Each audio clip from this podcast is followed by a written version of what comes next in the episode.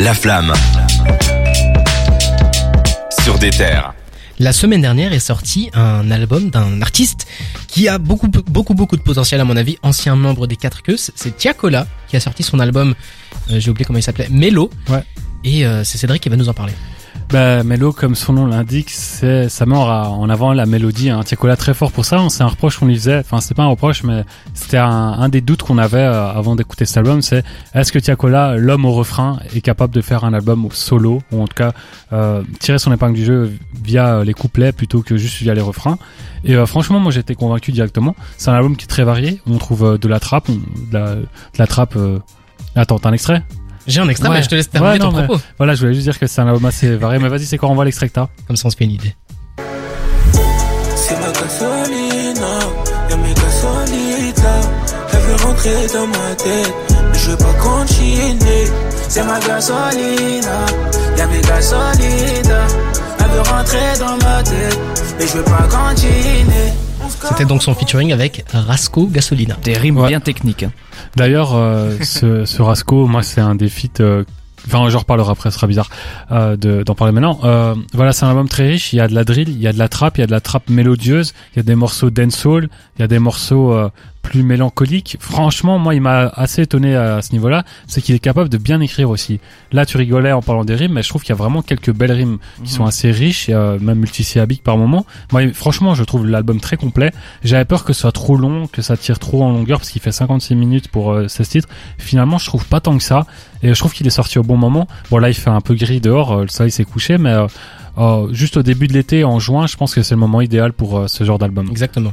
Et euh, bah, comme tu l'as dit, Tiakola, c'est un, un artiste qu'on entendait énormément en featuring. C'était le mec qui faisait les refrains, c'était le mec qui faisait des refrains déjà à l'époque 4 queues. Et du coup, on avait peur que ce soit un album de refrains, mais c'est quand même un petit peu plus que ça, notamment grâce au featuring, Cédric. Les featuring, euh, ils sont quand même assez variés. hein. Il y a du Hamza pour du, du morceau un peu plus R&B euh, mielleux. Il y a SDM, le roi euh, du 9-2i, pour moi, selon moi, depuis que Booba n'est plus. Euh, il y a Niska, Gazo. Donc euh, on a vraiment quasiment... Enfin, c'est assez varié au niveau de, des propositions, même au niveau des feats. Euh, Il y a Resco, Risco, je sais pas trop comment on dit. Mhm. Je pense qu'il est de la famille de Tiakola. Je me suis pas trop renseigné, mais en tout cas, il a quasiment la même voix et il rappe, de la- enfin, il chante, il rappe euh, de la même façon. Donc c'est assez. Moi, je pense que c'est le featuring euh, dont on aurait pu se passer. Je pense qu'il a- il ajoute pas grand chose, mais les autres euh, featuring sont tous très réussis, je pense, et euh, ils amènent tous euh, leur pierre à l'édifice que Tiakola a bâti. Eh ben, je suis franchement d'accord avec toi. C'est un album qui a été super agréable. Comme tu l'as dit, au niveau du temps, c'est vraiment le la bonne période pour s'écouter euh, Mélo de, Tia- de Tiakola. Toi, euh, Dragan, t'en as pensé quoi? Moi, euh, j'ai bien aimé. Je l'abordais aussi avec beaucoup d'appréhension, mais au final, euh, très bonne surprise. Peut-être, je l'ai peut-être trouvé un peu long. Et euh, il y a certains morceaux, je crois qu'il aurait pu enlever parce que voilà, il se répète quand même pas mal. Ouais. Mais sinon, euh, très bonne surprise. Que ben, là, euh, ben, du coup, euh, je, me, je me moquais un peu de, de la rime facile avant, mais pour des pour deux connards comme moi et Cédric, il y a un morceau qui s'appelle Arsenic. J'allais le dire. Voilà, qui est une ref à Arsenic. Du coup, ça fait ça fait évidemment très très très très très, très plaisir. Euh, je trouve que les les feats sont sont plutôt réussis. J'ai euh, il y a aussi un truc que j'ai remarqué, il essaie de faire des des, des transitions un peu euh, comme dans Heure de de la Fève. Ouais. Je trouvais ça euh, original, pas tout le temps très réussi, mais euh, L'idée est bonne. mais l'idée est, est vraiment cool. Euh, sinon, euh, non, euh, c'est pas un gars que j'ai que j'écoute énormément de base, mais euh, je trouve que c'est un faiseur de hit absolument incroyable. Euh, moi, euh, le morceau que je retiens beaucoup, c'est Riri. Euh, voilà, bien. qui- que j'ai écouté euh, 14 fois. En venant ici, mon tram, euh, euh, mon tram avait un accident, j'ai dû prendre le bus. Du coup, euh, je l'ai, j'ai eu un trajet un peu plus long. Je Mhm. n'ai écouté qu'un seul morceau, c'est Riri. Et il est Euh, diffusé en deux en deux parties. Hein. Il y ouais. a première partie c'est Riri, deuxième partie c'est euh, Nos, Nos caméras. caméras. Et les deux parties sont assez riches. D'ailleurs, euh, la richesse musicale de cet album, c'est un, un album qui se veut plutôt estival, dansant, et il y a quand même des très belles euh, instrus qui Mhm. sont euh, enrichis grâce à notamment l'apport de jazz à certains moments. Je trouve franchement l'album très riche, assez varié. C'est vrai qu'il est, il est quand même assez long, donc euh, on peut plutôt s'ennuyer si on n'est pas trop fan. Mais moi, franchement, j'ai bien aimé. Je pense que c'est un album que j'ai beaucoup écouté cet été, et pour moi, c'est déjà une des belles je vais pas dire découverte parce que je le connaissais déjà, mais l'un des projets les plus ambitieux, euh, en tout cas les plus appréciables de 2022 en rap français. Ouais, moi je trouve qu'il a qu'il a bien géré ce, ce truc alors qu'il y avait beaucoup de pression hein, sur lui quand même.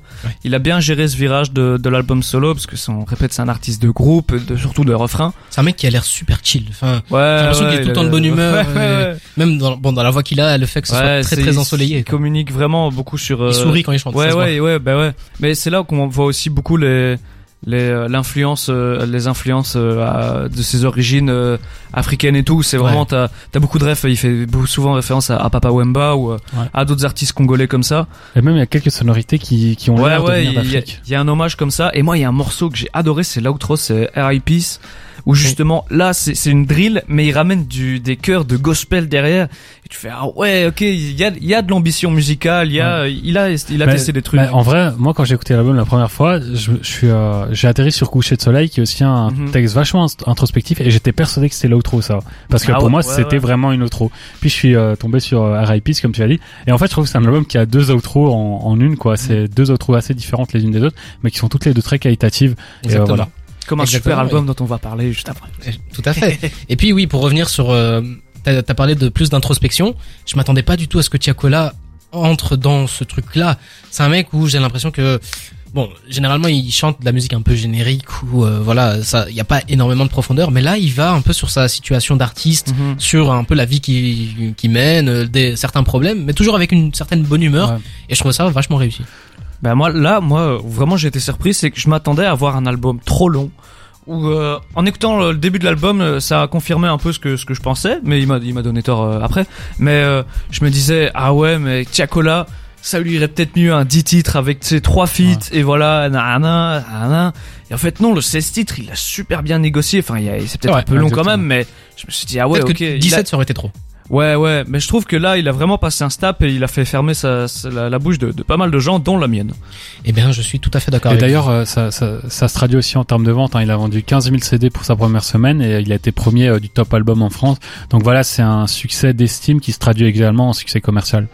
On est ensemble jusque 22h dans la flamme. Je vous avoue que si vous êtes de fiers patriotes belges, vous êtes sûrement en train de regarder le match Belgique-Pays-Bas qui euh, est en train d'être diffusé. Peut-être qu'on est aussi en train de le regarder, mais je- ne vous inquiétez pas, on va être concentré jusqu'à la fin Non, pour vous pour vous proposer de une très très belle émission. S'il y a un but des Pays-Bas, on va peut-être être déçu pendant qu'on parle. S'il y a un but de la Belgique, on va peut-être crier. Enfin bref, je vous invite à nous écouter sur d'un côté et regarder le match de l'autre. Bon, on va pas faire de commentaires, mais c'est pas si long que ça. On va s'écouter tout de suite I'll Still Kill de 50 Cent et Akon et on revient juste après. À tout de suite.